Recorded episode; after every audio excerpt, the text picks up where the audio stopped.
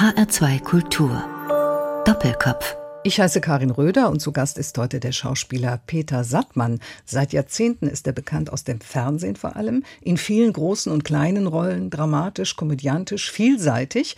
Der Schauspieler hat unzählige Drehbücher in seinem Leben gelesen und darstellerisch umgesetzt für Dreharbeiten in der ganzen Welt. Nun blickt er in seiner Biografie auf sein Leben, das keinem Manuskript folgt, außer seinem eigenen Titel Mein Leben ist kein Drehbuch. Herzlich willkommen, Peter Sattmann. Ja, vielen Dank. Danke. Herr Sattmann, kein Drehbuch und doch sind 297 Seiten geballten Lebens zusammengekommen. Was war der Grund, dass Sie Ihr Leben jetzt der Öffentlichkeit mitteilen wollen? Also es fängt schon mal damit an, dass ich eigentlich wirklich keine Biografie schreiben wollte. ich hatte einfach vor zwei Jahren äh, ein unheimliches Loch mit Arbeit und habe eigentlich aus Beschäftigungstherapie angefangen zu schreiben, aber ich hatte wirklich vor, nur Geschichten zu erzählen, Erlebnisse, mhm. Situationen. Es ging mir in der Hauptsache auch um die Menschen, die ich kennengelernt habe und habe eben äh, vorne angefangen mit einer Geschichte, an die ich mich noch sehr gut erinnern kann, wo ich erst ein Jahr alt bin. Und dann war die fertig und dann habe ich weitergeschrieben und dann habe ich die nächste Geschichte geschrieben und dann die nächste und dadurch ist ist fast auch eine Chronologie entstanden. Und ich bin seit vier Jahren mit einem guten Freund unterwegs, mit dem Rainer Schöne. Wir machen ein Witzeprogramm, wo wir eigentlich am ganzen Abend nur Witze erzählen. Und da haben wir immer lange Anfahrten im Auto. Und dem habe ich dann immer die Geschichten erzählt, mhm. die ich schreibe. Und dann sagte, Mensch, Peter, das musst du aufschreiben, da musst du Geld draus machen. Und bei Geld wurde ich hellhörig, weil ich damals wirklich ganz schön pleite war. Ja, und ich hatte dann vor, eigentlich im Jahr 2000 aufzuhören. Womit? Also alles, was nach 2000 kommt, wollte ich eigentlich gar nicht schreiben und da hat der Verlag nicht mitgemacht. Da sagt man, setzen Sie sich nochmal hin. Wir wollen auch aus der Jetztzeit was haben, nicht nur aus der Vergangenheit. Und dann habe ich eben noch ja. weitergeschrieben. Ist ja auch ganz interessant. Rainer Schöne hatten Sie eben gesagt. Ist das der Sänger Reinhard Schöne, mit der, dem Sie unterwegs sind? Ja, ja, also Sänger und Schauspieler, ja. der mhm. eben mit Her damals 1968 ja, ja, quasi seine Weltkarriere gestartet ja, hat. Herr Sattmann, Zeitpfeiler nennen Sie das, was Sie da aufgeschrieben haben. Es sind heitere und traurige Geschichten, die Sie ja mit einer Portion Gelassenheit und auch sehr viel Humor, Stichwort Witze erzählen, genommen mhm. haben. Ich glaube, Gelassenheit, Humor, das muss man sich auch erst erarbeiten über die Jahre? Naja, ich habe natürlich gemerkt, dass ich auch schreckliche Geschichten schreibe, aber ich habe ja nicht jetzt erst im Alter angefangen zu schreiben. Ich habe in der Zeit, als ich fest am Theater war, ich war ja die ersten Jahre, 18 mhm. Jahre nur am Theater und habe damals äh, so ein halbes Dutzend Theaterstücke geschrieben. Und das Schöne ist eben am Schreiben, deswegen liebe ich das Schreiben, weil das nichts kostet. Ja, früher brauchte man einen Kugelschreiber und ein Blatt Papier. Heute hat man seinen Laptop und kann da ohne Ausgaben, also schreiben ist kostenlos. Man kann es immer und überall tun. Und man kann es immer und überall tun, richtig. Doppelkopfgast Peter Sattmann. Er spielt oft Ganoven und andere zwielichtige Gestalten, Arzt, Chef, Detektiv. Bekannt wurden sie vor rund 30 Jahren mit der Krimi-Reihe dreiteilig, glaube ich, war die. Der Bastard. Dann ging es Schlag auf Schlag für sie weiter. 2019 haben sie drei Produktionen fertiggestellt oder sie sind ausgestrahlt worden. Ja. Im Sommer zum Beispiel, wenn es um Liebe geht. Das ist ja oft Thema bei den Serien. Naja, in den letzten Jahren bin ich ein bisschen ins Herzkino reingerutscht. Ja. Wenn man das einmal macht und ich bin jetzt auch in dem Alter, wo, wo die Rebellion irgendwie langsam zur Ruhe kommt und auch die Ansprüche irgendwie, ich sage, es müssen jetzt die Jungen machen, für eine bessere Welt kämpfen. Ich will mich sozusagen auf meinen Lorbeeren ein bisschen ausruhen. Also in den letzten Jahren war nichts wirklich Interessantes mehr dabei. Für RTL mache ich eine Serie nach Jahrzehnten will das Privatfernsehen mich wieder mal haben. Und da spiele ich einen dementen Opa. Der Drehort ist immer nur im Altersheim und das macht sehr viel Spaß. Es macht vor allen Dingen deshalb so viel Spaß, weil alles in Berlin gedreht wird. Ja, weil ich, ich will nicht mehr unterwegs sein. Ja, können Sie sich da gut reinversetzen? Gibt es ein Vorbild in Ihrem Bekanntenkreis in Sachen Demenz? Da, da suche ich bei mir. Da suche ich bei mir. Ich habe Gott sei Dank, körperlich fühle ich mich wirklich schon sehr alt und wenn nicht gebrechlich, aber im Kopf, toi, toi, toi, ich klopfe mal schnell auf Holz, mhm. funktioniert noch alles. Ja. Also die Textlernerei und äh, geht alles noch wunderbar. Das ist schon mal ein gutes Zeichen. Das ist gut. Vor Ihrer Fernsehzeit waren Sie 18 Jahre lang am Theater. Sie hatten es eben erzählt. Ja in Göttingen, später dann beim Württembergischen ähm, Staatstheater in Stuttgart. Da wurden Sie sogar zweimal zum Schauspieler äh, des Jahres gewählt in dieser Zeit, 75 ja, und 77, und haben unter dem Regisseur Klaus Peimann gespielt, der ja noch zu großer Berühmtheit gelangen sollte. Ja. Ähm, wie war die Arbeit mit ihm? Toll.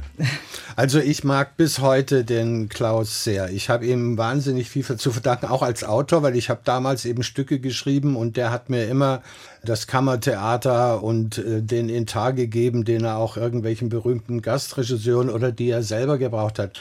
Also ich habe dem Klaus Peimann und dem dem Hermann Beil, seinem jahrzehntelangen Dramaturg, habe ich sehr viel als Autor, habe ich denen alles zu verdanken. Mhm. Und äh, ja, Peimann geht der Ruf voraus, dass er ein unheimlicher Berserker ist oder so, aber der Peimann war in der Hauptsache unbequem für die ganzen Rechtsträger. Was war das? Können Sie was erzählen darüber?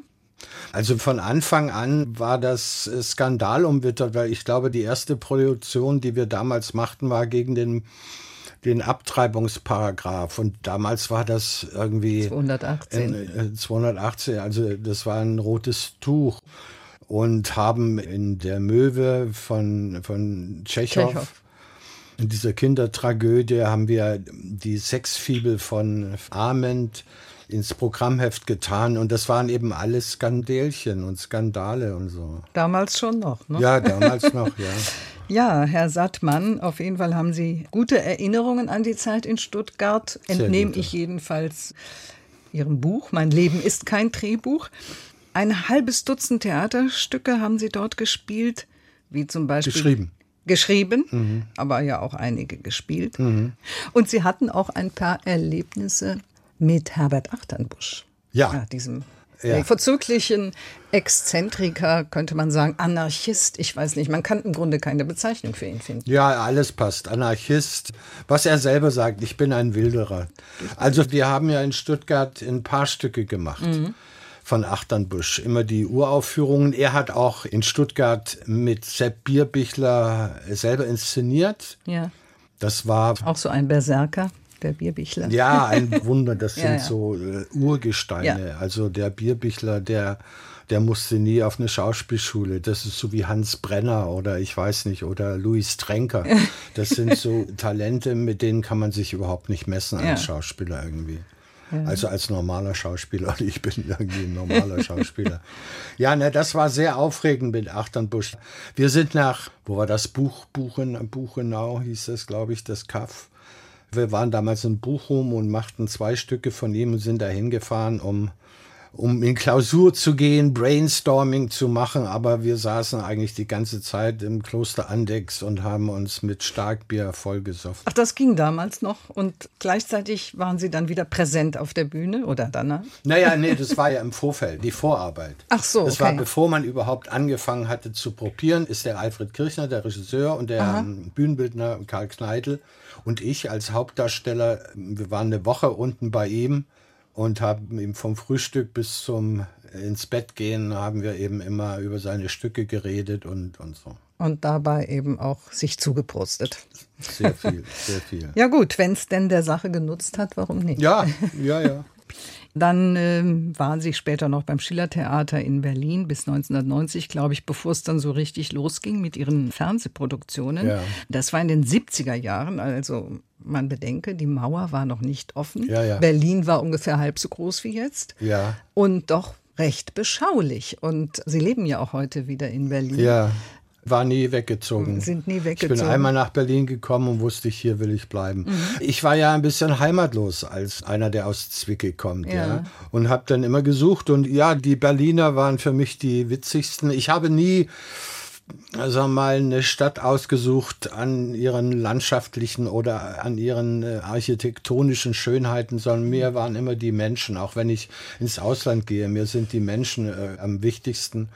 Und die Berliner sind für mich absolut die witzigsten yeah. Deutschen bis heute. Ja, Sie schildern das auch sehr beeindruckend in Ihrem Buch. Berlin als Insel relativ ja. frei noch von Touristen, weil ja. es ja sehr, sehr lange gedauert hat, hierher zu kommen, beispielsweise von Frankfurt nach Berlin. Das dauerte damals 13 Stunden mit Furchtbar. dem Zug. Fliegen konnte sich ja kaum einer leisten. Ja. Also und im Auto, das war auch der Horror. die ganzen Kontrollen an den DDR-Grenzstationen. Die, die fallen mal 30, mal 60, mal 80 und dann ganz schnell wieder 30. Ja. Das ist mal ein, zwei Mal gefahren und dann nie wieder. Nie wieder. Ja, also sind Sie wahrscheinlich auch nicht freiwillig dann rausgefahren, um irgendwo anders Urlaub zu machen in nee, Deutschland? Ja, so? Urlaub habe ich mein Leben lang sowieso, also früher schon gemacht, aber mein Beruf hat mich so viel in die Gegend irgendwie gebracht dass ich Urlaub bis heute eigentlich am liebsten zu Hause mache. Mhm, kann ich gut verstehen. Ja. Wie war denn dann das für Sie, als die Mauer plötzlich offen war? Also noch 30 Jahre ist es her, man glaubt es kaum. Ja. Ich erinnere mich, also die Tage, bevor sie fiel, waren ja ganz gefährliche Tage. Also wir probierten am Schlossparktheater, was ja zum Schiller-Theater gehört, eine Komödie von Fedot, der Florentinerhut. Mhm. Wir probierten also eine pralle Komödie, Lustspiel kann man fast sagen, und hatten aber immer einen kleinen Transistorradio da und hörten, was drüben los ist in Ostberlin. Okay. Man konnte ja Angst haben, die Panzer ja. sie wieder auf ja. und so. Und umso erleichterter war man dann, als man dann diese Bilder sah, als da die Leute drüber stiegen und dies also fielen und dann. Sie äh, auch? Waren Sie auch in der gleichen Nacht noch da? Ich bin natürlich noch hin und ich war vor allen Dingen unentwegt mit meiner Mutter am Telefon. Ich glaube, wir haben vier Tage geweint vor Freude, weil man einfach dachte, das war ein Traum, der nie, nie wahr werden wird. Und natürlich ist heute, wenn man dann so zurückblickt, eben auf 89, es ist eben leider nicht das Happy End geworden ist. Bis heute gibt es eben große Probleme, dass man zusammenwächst. Ich habe eine, eine Daueraufgabe, nehme ich ist eine an. Daueraufgabe. Ich habe eine Doku gesehen auf, ich glaube ZDF Info war das über die Treuhand. Und da ist schon eine Menge wirklich falsch gelaufen, ja. Also, mhm. dass, dass diese ganzen verstaatlichten Betriebe zu 80 Prozent an Wessis gingen, zu 15 Prozent an Ausländer und nur 5 Prozent der jetzigen Betriebe und Industrieanlagen ist im Besitz von Ostdeutschen, ja. Also da stimmt irgendwas nicht und nicht mhm. umsonst sind die Leute enttäuscht und fühlen sich betrogen zum größten Teil. So viele haben ihren Arbeitsplatz verloren. Also das ist noch lange kein Happy End. Es ist eine Menge falsch gelaufen, aber es ist auch eine Menge richtig gelaufen. Ja. Sonst wären wir ja nicht da, wo das wir stimmt. heute sind. Peter Sattmann ist zu Gast bei Doppelkopf in HR2 Kultur und wir reden gleich weiter über ihr Leben, über ihr Buch Mein Leben ist kein Drehbuch. Und äh, Sie haben drei Musiken sich auch ausgesucht für die Sendung. Mhm. Das erste Stück stammt von Alicia Keys, No One. Was hat es damit auf sich? Ach, ich liebe einfach diese RB-Ladies. Das fing damals an mit Whitney Houston ja. und mit Mariah Carey und Jetzt kommt eben Alicia Keys dazu und Rihanna. Also in die bin ich verliebt, weil ja. sie so viel können und so sexy Mädels sind. Aha, gut. Dann hören wir mal. I just want you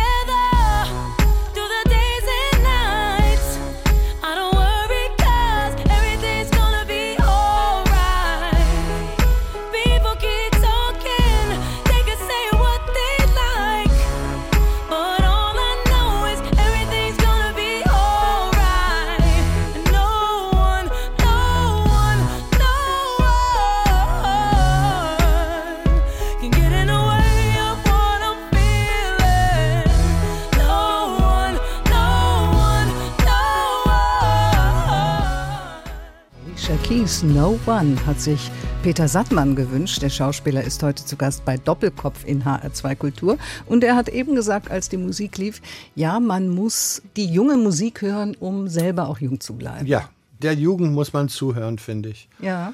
Weil als ich jung war, haben wir auch Proteste in die Welt geschrien und keiner hat uns zugehört. Ich will jetzt im Alter gerne den jungen Leuten zuhören. Wobei nach Protest hat sich das jetzt eben nicht Nee, nee, nee, das ist, das ist auch kein Protest, aber ja. es ist die Musik, die, ja. Ja, die heute so im Umlauf ist eben. Ja, Pop. Ja, Alicia Keys, No One. Peter Sattmann ist geboren 1947 in Zwickau und im Alter von neun Jahren sind sie in den Westen übergesiedelt mit ihrer Mutter. Ihr Vater war, glaube ich, schon vorweg gegangen. Ja, ja. Und sie haben dafür den Ausreisestempel erschwindelt. Ja, also man konnte durchaus eine Ausreisegenehmigung kriegen, wenn man triftige Gründe hatte. Mein Vater hatte triftige Gründe. Seine Eltern und seine beiden Schwestern, die er seit 16 Jahren nicht gesehen hat, lebten in Kassel. Ja. Und die Behörden in der DDR, die ließen nie eine ganze Familie für einen Besuch reisen, sondern sie haben immer, ich sage immer, die Schweinebande hat immer mindestens ein Familienmitglied als Pfand zurückbehalten. Mhm.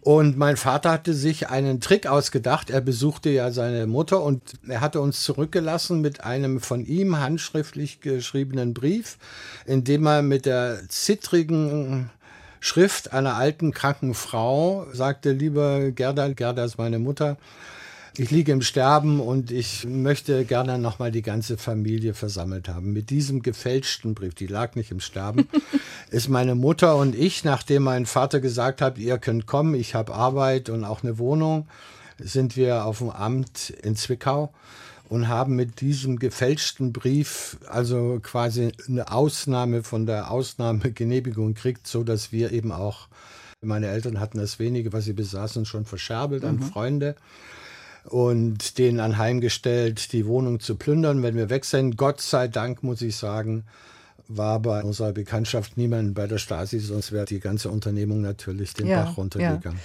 Kurzer Einschub. Zwickau ist ja zu trauriger Berühmtheit gelangt, weil dort der sogenannte nationalsozialistische Untergrund jahrelang unentdeckt ja. von dort aus sein Unwesen getrieben hat und vor kurzem nochmal das Mahnmal gegen diese Morde zerstört worden ist, inzwischen wieder neu aufgebaut.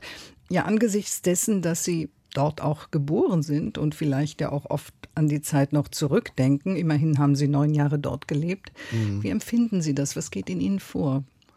Ja, es macht mich traurig. Ich bin ja wirklich nach dem Krieg in der DDR aufgewachsen und mhm. dieser Nationalsozialismus hat mir auf der Haut gebrannt, als Kind schon. Und dass diese Gesinnungen heute wieder aufkommen, nachdem wir ja alle wissen, was der Nationalsozialismus angerichtet hat, ist mir unerklärlich. Der also, Schoß ist fruchtbar noch, aus dem das kocht. Ja.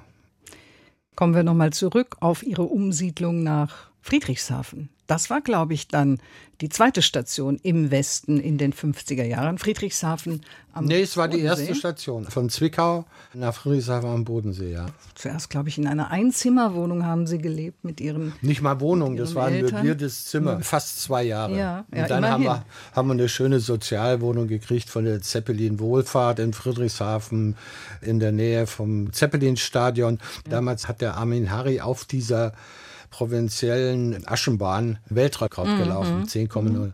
Naja, Sie kamen allerdings ja aus der DDR, waren Flüchtlinge. Wie lange waren Sie überhaupt die Flüchtlinge aus dem Osten für die Friedrichshafener? Wie lange hat es gedauert, dass Sie, naja, ganz normale Friedrichshafener Bürger also Man war damals wirklich Sachse. Man hat es ja auch gehört wahrscheinlich. Ne? Ja, ja, freilich. bei meiner Mutter bis zum Schluss und ja. bei mir, ich war ein richtiger Sachse, ich war so vorüber gemacht. Und damals konnte man das Gefühl haben, der einzige Sachse im ganzen Westen zu sein, ja. zumindest in überschaubarer Umgebung. Mhm. Und Kinder sind ja brutal. Ich wurde in der, in der Schule überhaupt nicht ernst genommen. Ich wurde immer nur verlacht. Man hat mir gar nicht zugehört.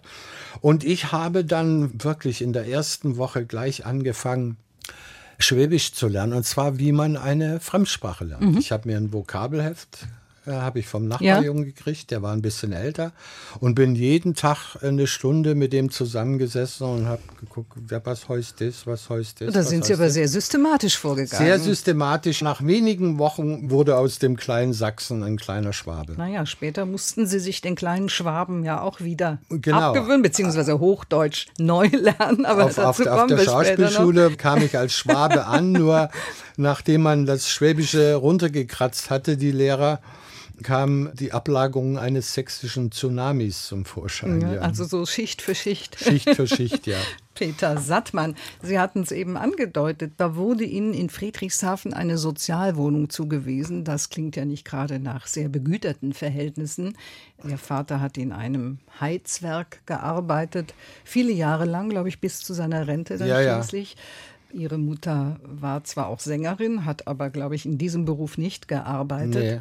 Sie sind also dort angekommen, wie es so schön heißt, mit zwei Plastiktüten oder ähnlichem. Ja. Was war das für ein Gefühl, naja, dann doch so gut wie nichts zu haben, während doch andere schon in den 50er Jahren begonnen ja, aber, hatten, sich aber, was zu gönnen. Aber gemessen an dem, was man vorher hatte, nämlich mhm. nichts und vor allen Dingen äh, habe ich einfach dann das erste Mal meinen Vater glücklich gesehen, weil der hat wahnsinnig gelitten unter diesem Kommunismus, unter diesem ja. Reglement. Dann hat er ja einen Job im Erzbergbau in Wismut-Aue gehabt.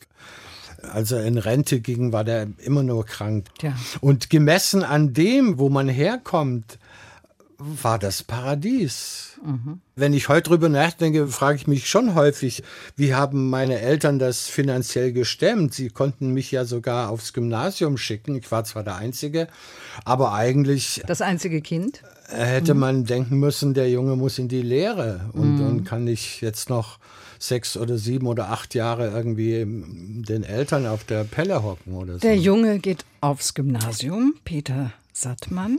Und dann bricht der Junge in der 11. Klasse die Schule ab und will Schauspieler werden. Nein, nein, er, er bricht nicht ab, er wird von der Schule geschmissen. Tatsächlich? Ach ja. Weil ich dieses Jahr vor der mittleren Reife musste ich zum zweiten Mal wiederholen. Ach so, und dann geht's und nicht mehr. Der Grund dafür war aber, dass ich 50 Tage im letzten Schuljahr gefehlt hatte. Und davon der Grund war einfach, dass ich ab zwölf in einer Band gespielt habe und äh, schon richtig professionell. Also jeden mhm. Samstag, Sonntag waren wir irgendwo in Ulm oder in Lindau oder in Meersburg oder in Ravensburg. Äh, haben wir ein Konzert gegeben und kamen Sonntag nachts um vier Uhr nach Hause und dann habe ich den Montag eigentlich immer geschwänzt. Ja, Peter Sattmann ist zu Gast bei Doppelkopf in HR2 Kultur. Der Vater ist irgendwann gestorben, nur lange Zeit bevor er starb und sie sich auf den Weg zur Schauspielschule machen wollten. Er sagte zu ihnen, werd lieber Zahnarzt. Ja. Musst du nicht diese Hände haben, die ich habe. Wie hat er denn dann reagiert, als Sie Schauspieler werden wollten? Also zu dem Punkt, als ich erfuhr, ich werde von der Schule geschmissen, habe ich mich äh, nicht mehr unter seinen Augen getraut. Nicht, weil ich Strafe zu befürchten hatte, sondern ich hätte einfach seine Enttäuschung nicht ertragen und bin durchgebrannt. Ich habe schnell ein paar Sachen zu Bargeld gemacht Schlittschuhe, Rollschuhe, Skier, ein Fahrrad, ein paar Bücher und ein paar Platten und bin mit 180 Mark damals gen München getrennt. Das war 1967 und äh, 1967 war München die Anlaufstelle der Weltjugend, kann man mhm. sagen. Englischer Garten, ne? Englischer die Hippies Garten. dort. Ja. ja. das war dann schon danach. Ich bin kein 68er, sondern 66er.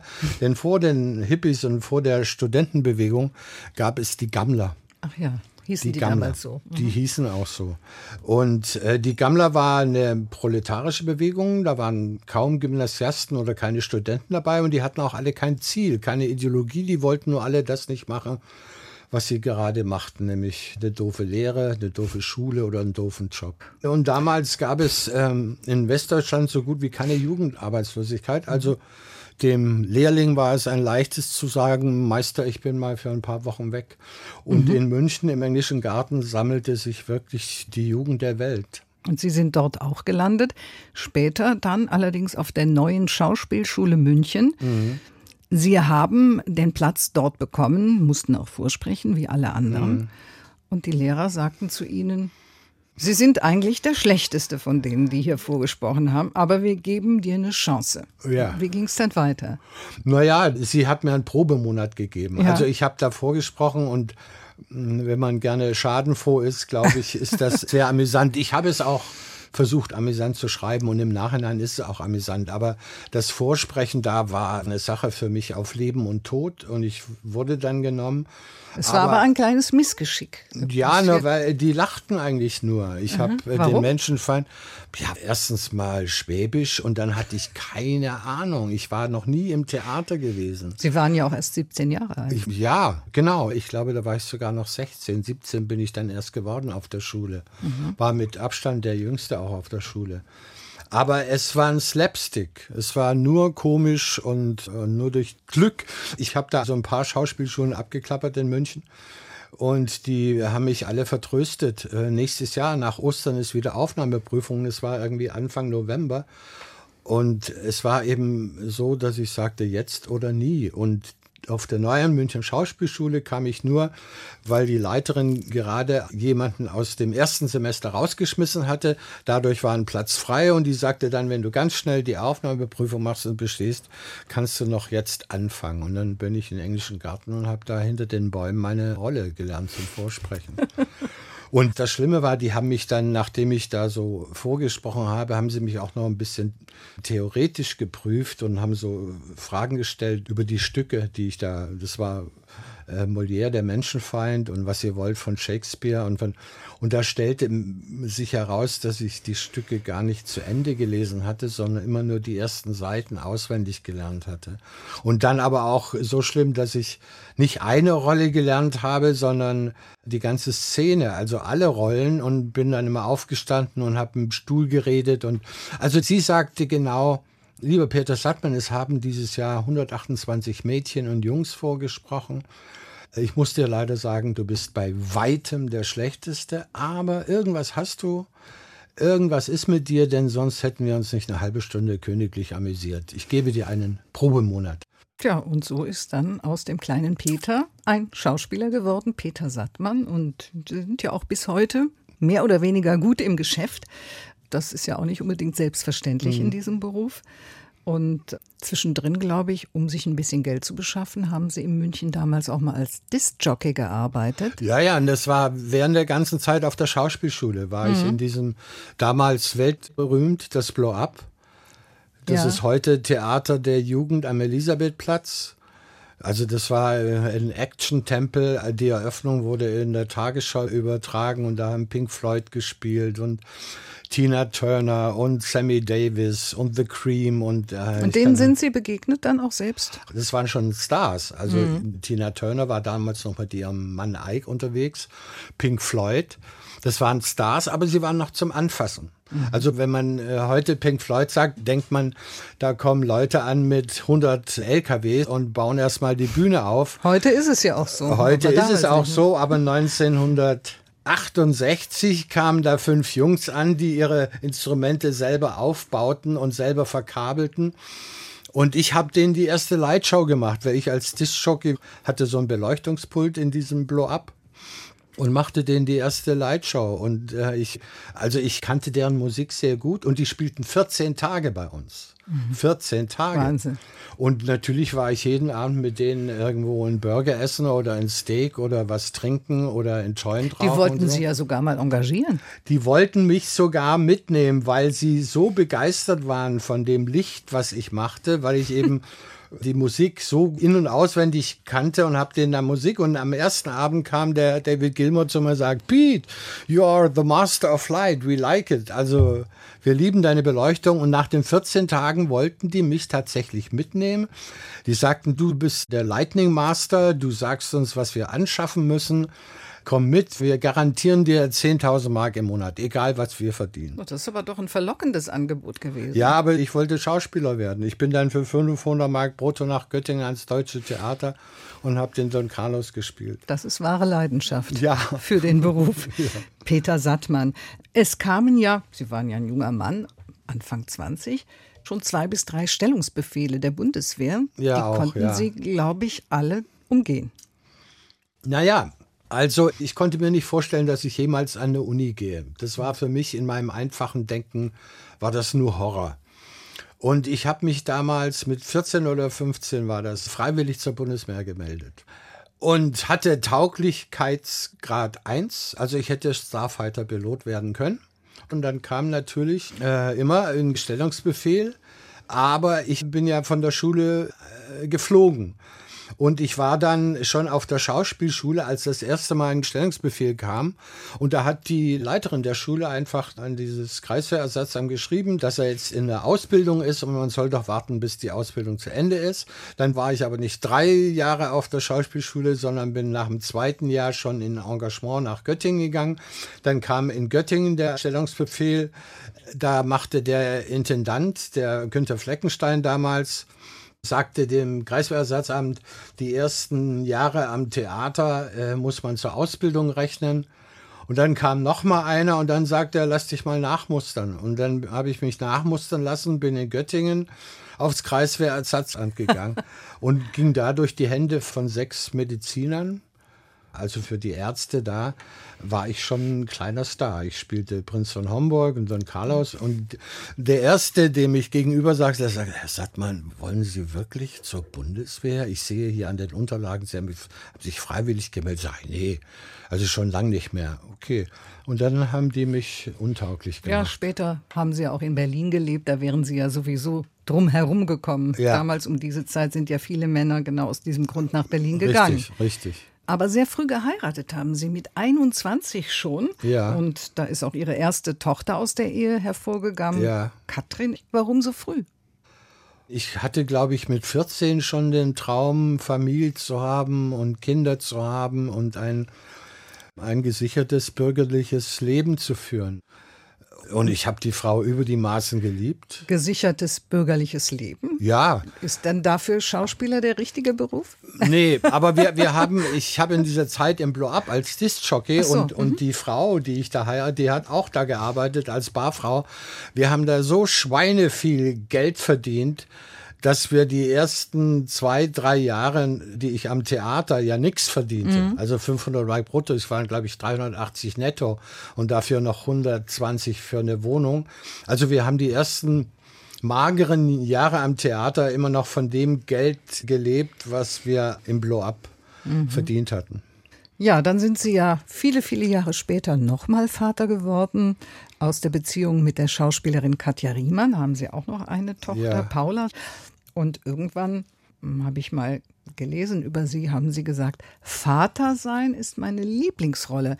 Haben Sie denn auch Kontakt regelmäßig mit Ihren Töchtern? Ja, also regelmäßig wäre jetzt übertrieben, aber wir sind, ja, also ist es laufend E-Mail oder in Telefon. Mhm. Neulich haben wir den Geburtstag gefeiert von Paula und mit Katja bin ich, wir sind ja auch nicht weit auseinander. Also das ist immer noch eine ganz wunderbare Freundschaft. Wir machen viel zusammen.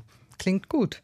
Vielleicht hören Sie ja auch zusammen Musik, zum Beispiel Take a Bow von Rihanna. Richtig, das war ein Tipp von Paula Riemann.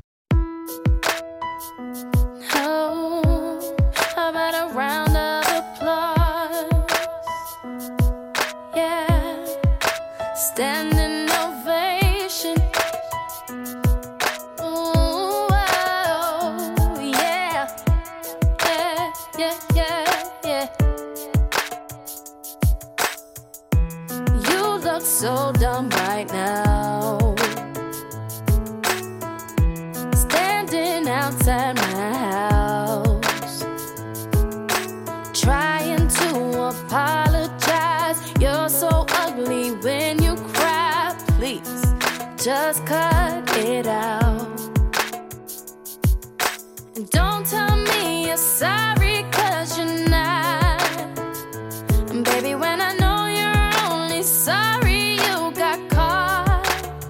Rihanna, Take a Bow, ein Wunsch von dem Schauspieler Peter Sattmann. Er ist heute zu Gast bei Doppelkopf in HR2 Kultur.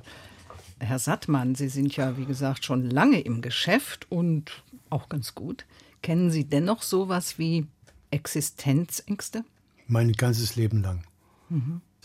Also gut, nee, nicht in der Zeit, als ich am Theater war, weil da hat man 13 Monatsgehälter und weiß, dass man ein ganzes Jahr verdient. Aber seitdem ich das, was man so freischaffen nennt, gibt es nur Existenzängste. Also gut, Robert De Niro, der weiß wahrscheinlich schon, dass er in zwei Jahren den und den Film dreht. Aber in Deutschland wird man häufig 14 Tage vor Drehbeginn erst besetzt, erfährt es. Aber ich will das gar nicht so betonen, weil das allen Schauspielern so geht. Mhm. Weil man einfach immer wieder warten muss. Kommt ein Angebot oder nicht? Und dann kommt ein Vierteljahr nichts dann denkt man schon, oh Gott, kommt gar ja. nichts mehr oder so. Ja, habe ich schon öfter gehört. Ja, Haben ja. Sie es denn jemals bereut? dass Sie kein Zahnarzt geworden sind, sondern nee. Schauspieler? nee. Also spätestens, wenn ich beim Zahnarzt bin, denke ich, es war gut, dass ich es nicht geworden bin. Naja, einmal hätten Sie ja doch zu großem Reichtum in Anführungsstrichen kommen können, denn Sie hatten sich ja auch mal als Aktionär betätigt. Ja, das stimmt. Und es ist ja selten zu spät oder zu früh im Leben. In dem Fall schon, ne? Naja, ich hatte damals einen Freund, der sich damit unheimlich auskannte und ich bin überhaupt keiner, der an Geld denkt, wirklich. Ich habe diesen Beruf auch nicht aus Ehrgeiz oder aus Geltungssucht oder ich wollte nur spielen. Das ist mhm. reine Abenteuerlust, dass ich Schauspieler geworden bin irgendwie. Ja. Weil mit jeder Rolle erlebt man was und man kommt in der Welt rum. Also ich habe einfach nie an Geld gedacht und wenn ich Geld habe, dann habe ich es ausgegeben, habe es verschenkt. Ich war immer großzügig mir gegenüber und anderen gegenüber bis hin zur Verschwendungssucht. Und deshalb kam ich auch dann vor zwei Jahren in die Bredouille. Als dann ein Jahr lang plötzlich kein Drehtag, wir werden ja nach Tagen bezahlt, mhm, wir mhm. Schauspieler, ja, ja, mhm. und plötzlich musste ich ein Jahr lang nur von der Rente leben. Mhm. Und ich kriege, Gott sei Dank, dank Manfred Krug, ganz schön Rente, weil der hat mich ich war 49, also vor 23 Jahren hat er mich fast geprügelt. Du musst in die Künstlerpensionskasse gehen. Ja. Mhm. Künstlersozialkasse. Künstlersozialkasse, mhm, genau. Und das ist mein Glück. Da konnte man mit 50 noch rein und ich habe zwischen 50 und 65 nochmal sehr viel Geld verdient, so dass viel eingezahlt wurde. Ja. Also ich kriege ja. da von denen mehr als von der gesetzlichen. Und ich kriege aus von drei Stellen Rente und auch ja. noch durch das Theaterspielen gibt es die sogenannte Bayerische Versorgungskasse. Also, wenn ich einigermaßen bescheiden lebe, was ich ab jetzt tue, also schon seit geraumer Zeit, dann kann ich eigentlich komplett nur von der Rente leben. Immerhin, das kann nicht jeder von das sich sagen. Kann bei Gott nicht, nicht jeder, jeder Schauspieler bin, bin und auch sehr dankbar. Ja, sonst ja. nicht jeder Bürger. Ich dachte schon, Manfred Krug hätte Sie damals überredet, Telekom-Aktien zu kaufen. nee, nee, nee. Und das mit den Aktien, da hatte ich meinen Freund und dem habe ich mal, weil der hat immer gesagt, du verdienst und hast kein Geld oder so. Du musst, was, ja, was muss ich machen? Ja, erstmal musst du immer erstmal Schulden machen. Es ist schon mal falsch, dass du hier zur Miete wohnst und nichts gekauft hast und so. Und dann sage ich, gut, ich habe jetzt ein bisschen Geld übrig, was soll ich denn kaufen? Welche Aktien? Sage ich, werde dir einen Teufel da raten. Du musst es so machen, wie wenn du beim Pferderennen bist und mhm. keine Ahnung von Pferden hast, dann wirst du rein gefühlsmäßig auf ein schönes Pferd oder auf den Namen des Pferdes setzen oder auf den mhm. Jockey, also deine Sympathie. Mit anderen Worten, du musst dort Aktien kaufen von der Firma, deren Produkte du gerne hast, die du selber benutzt. Ja. Und dann war klar, dass ich Apple, weil ich habe immer drei Computer von Apple, im Augenblick habe ich vier Computer von Apple und habe mir damals, ich weiß jetzt keine, wann war das, 90er, also.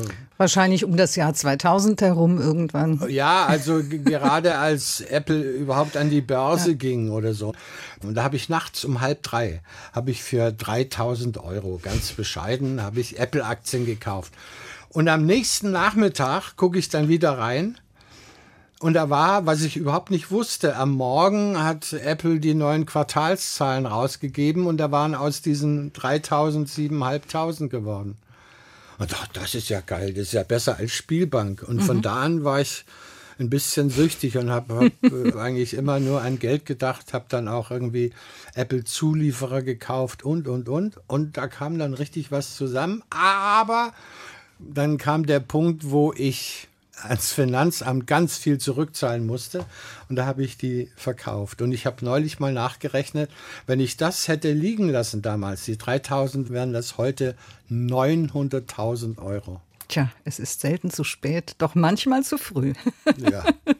Zumindest wenn man diese Geschichte hört, Peter Sattmann. Ja, wenn ich das äh, so verfolge, was Sie gesagt haben, der Beruf als Schauspieler hat sich für Sie ausgezahlt. Nicht nur was Ihre persönliche Entwicklung angeht, sondern Sie können immer noch davon leben. Mit 54 allerdings, das ist auch ein Kapitel in Ihrem Buch, mhm. Da hatten Sie Angst vor dem Älterwerden mit 54 im besten Mannesalter. Wie kam das denn? Naja, ich war ja mein Leben lang der Überzeugung, dass ich mit 54 sterbe. Ach so. Ich hatte als Junge, da war ich, da war ich noch nicht mal in der Schule. Da ist eine Nachbarin gestorben, die für mich Ersatzoma war. Meine Eltern waren ja den ganzen Tag mhm. auf Arbeit. Und diese Frau ist plötzlich gestorben. Und das hat mich damals, also können Sie sich bestimmt erinnern, als Kind, wenn das erste Mal mhm. der Tod begegnet, in dem ein geliebter Mensch oder einer, der Ihnen nahesteht, stirbt, dann denkt man das erste Mal über den Tod nach. Eigentlich wurde mir in dem Augenblick klar, Mensch, meine Mutter wird ja auch sterben und mein Vater auch und alle Menschen und ich. Und in dieser Nacht ihrer Beerdigung habe ich mir als kleines Kind, also ich war sechs oder sieben, habe ich mir ausgemalt, wie alt ich werde. Und da fiel mir 54 ein.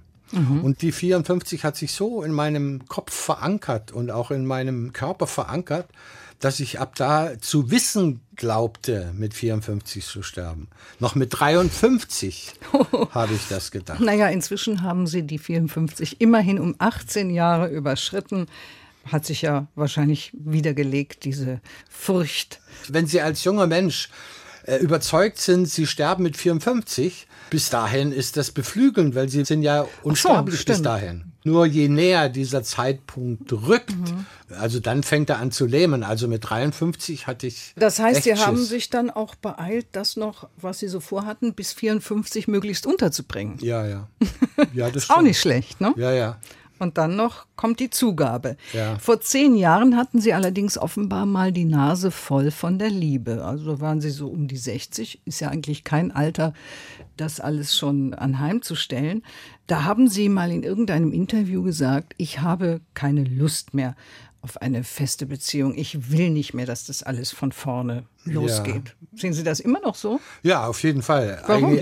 Ich habe einfach gemerkt, dass die Liebe schon nah auch am Leid ist. Also angefangen mit der ganzen Eifersucht. Und ich glaube, wir Menschen, das, was wir lieben, wollen wir besitzen und sind nicht fähig, es zu teilen. Ich brauche es nicht mehr. Während Freundschaft kann man teilen, ist meiner Meinung nach. Also, Haben Sie viele Freunde? Ja, ja, ja, vor allen Dingen sehr viele Männerfreundschaften, weil ich nie einen Bruder hatte und, und auch nie eine Schwester. Ich wohne auch jetzt bei Freunden. Also nicht in der gleichen Wohnung, sondern in dem Haus, wo die wohnen wir. Ich fühle mich immer noch geliebt. Ich fühle mich selber noch, dass ich voller Liebe bin zu meinen Töchtern, zu meinen Ex-Frauen. Und ich fühle mich im Augenblick sauwohl und gut aufgehoben. Naja, wenn das kein schöner Schlusssatz ist.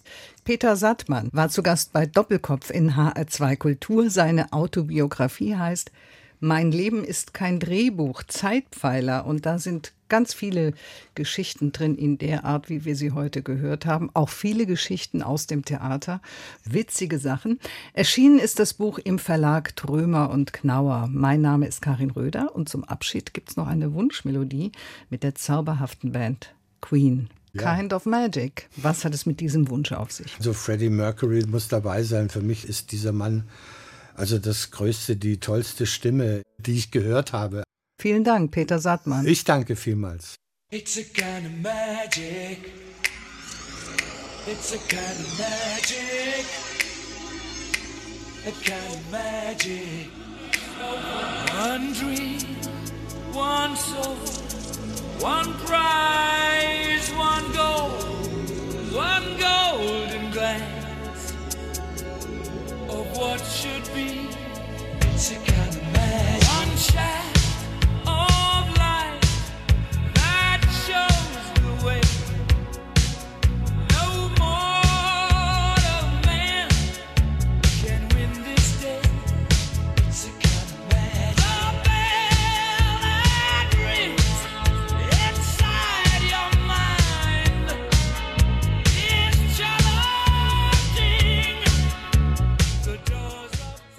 Das war HR2 Kultur Doppelkopf. Aus urheberrechtlichen Gründen müssen wir Musiktitel in unserem Podcast-Angebot ausblenden. Weitere Sendungen, die Sie jederzeit hören können, finden Sie auf hr2.de